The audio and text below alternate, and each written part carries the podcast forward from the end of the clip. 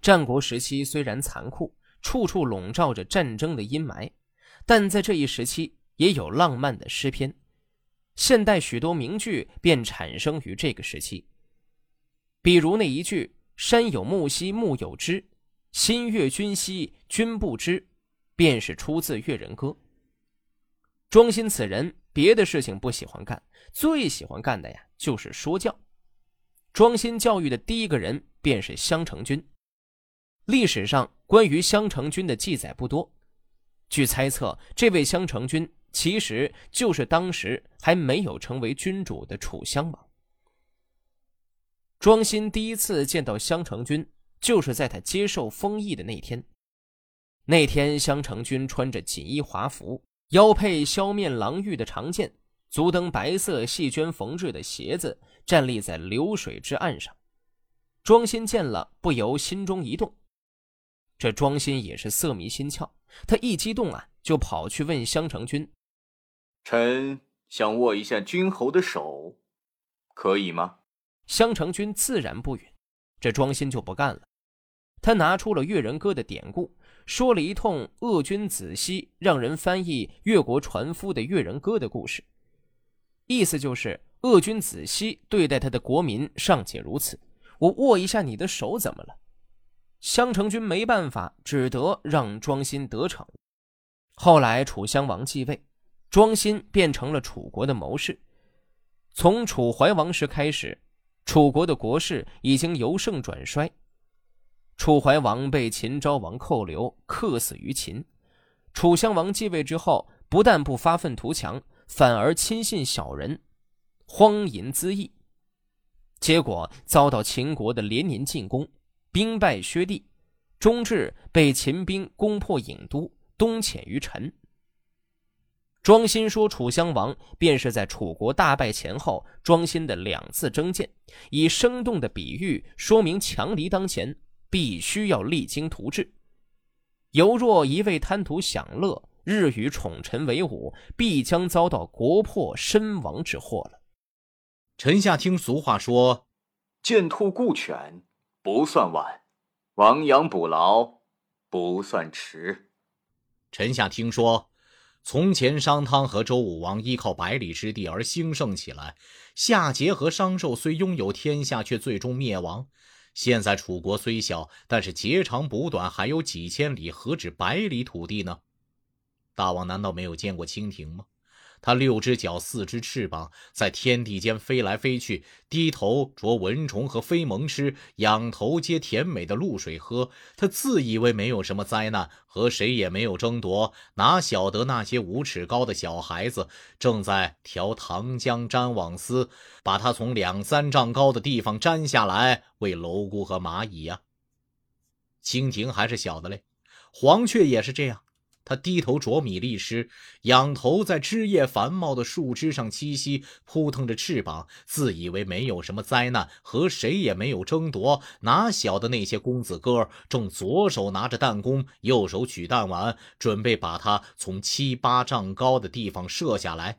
以这类小鸟做靶子，白天还在茂密的树林中游玩，晚上已经被人调上酸咸佐料，做成菜肴了。顷刻之间就丧命于公子哥之手。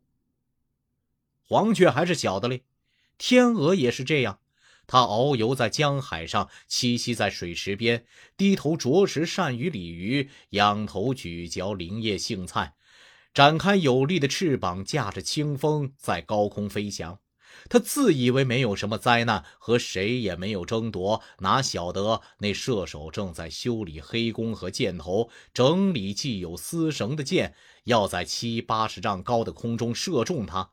他带着锐利的箭头，拖着箭的细丝绳，从清风之中坠地而死。所以白天还在江湖上游玩的天鹅，晚上已被放进锅里烹调了。天鹅还是小的嘞，蔡灵侯的事也是这样。他南游高坡，北登巫山，喝着如溪清泉，吃着香水中的鱼，左抱年轻的爱妾，右搂宠爱的美女，同他们驰马游乐于上菜之中。不把国家大事放在心上，他哪晓得子发刚接受楚灵王的命令，正要用红绳子把他捆绑起来去见楚王呢？蔡灵侯的事还是晓得嘞，大王您的事也是这样。你身边左有周侯，又有夏侯，辇车后面跟着燕陵军和寿陵军。吃着各封邑进奉来的粮食，载着四方府库缴纳国库的钱财，同他们驰马游乐于云梦泽，而不把国家大事放在心上，你哪晓得攘侯正接受秦王的命令，以出兵占领免塞之内，而把大王您驱逐到免塞之外去了？战国时期，有美人，有佳肴，有谋士，有名将。此外，还有精彩艳艳的战国四公子。战国四公子指的是战国时代末期的魏国的信陵君魏无忌、赵国的平原君赵胜、楚国的春申君黄歇、齐国的孟尝君田文。这四人为战国的这段混乱历史贡献了不少传奇和浪漫，让战国这么一个看似蛮横无理的糙汉子也多了几分风雅。信陵君本名叫做魏无忌，是战国时期魏国著名的军事家、政治家，魏昭王少子、魏安黎王的一亩地。此时秦国一国独大，成为让六国既害怕又嫉妒的国家。魏王为了抗衡秦国，支持信陵君，仿照齐国孟尝君那样招贤纳士，得门客数千人。信陵君充分发挥自己的优势。进而纵横捭阖，组织起两次规模较大、影响深远的合纵运动，将秦国击败，名扬天下，立下了不世之功。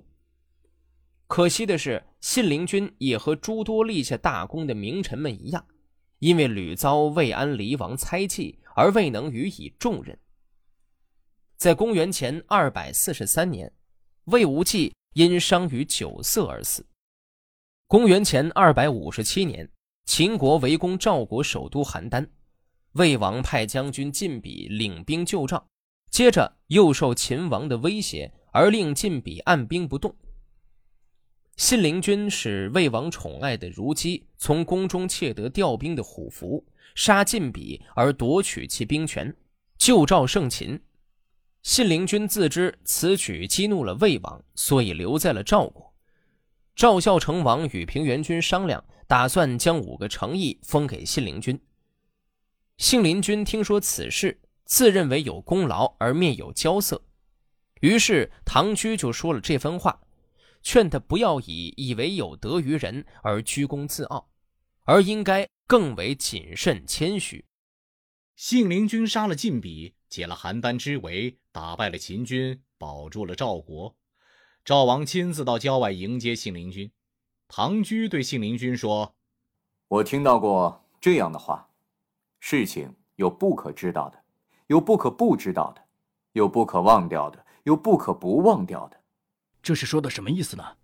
别人怨恨我，不可以不知道；我怨恨别人，就不可以让人知道。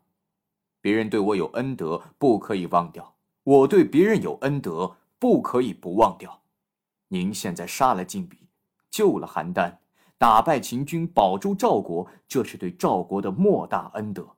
现在赵王亲自到郊外迎接，当您一下子就见到赵王，我希望您忘掉这件事。我一定真诚的接受您的指教。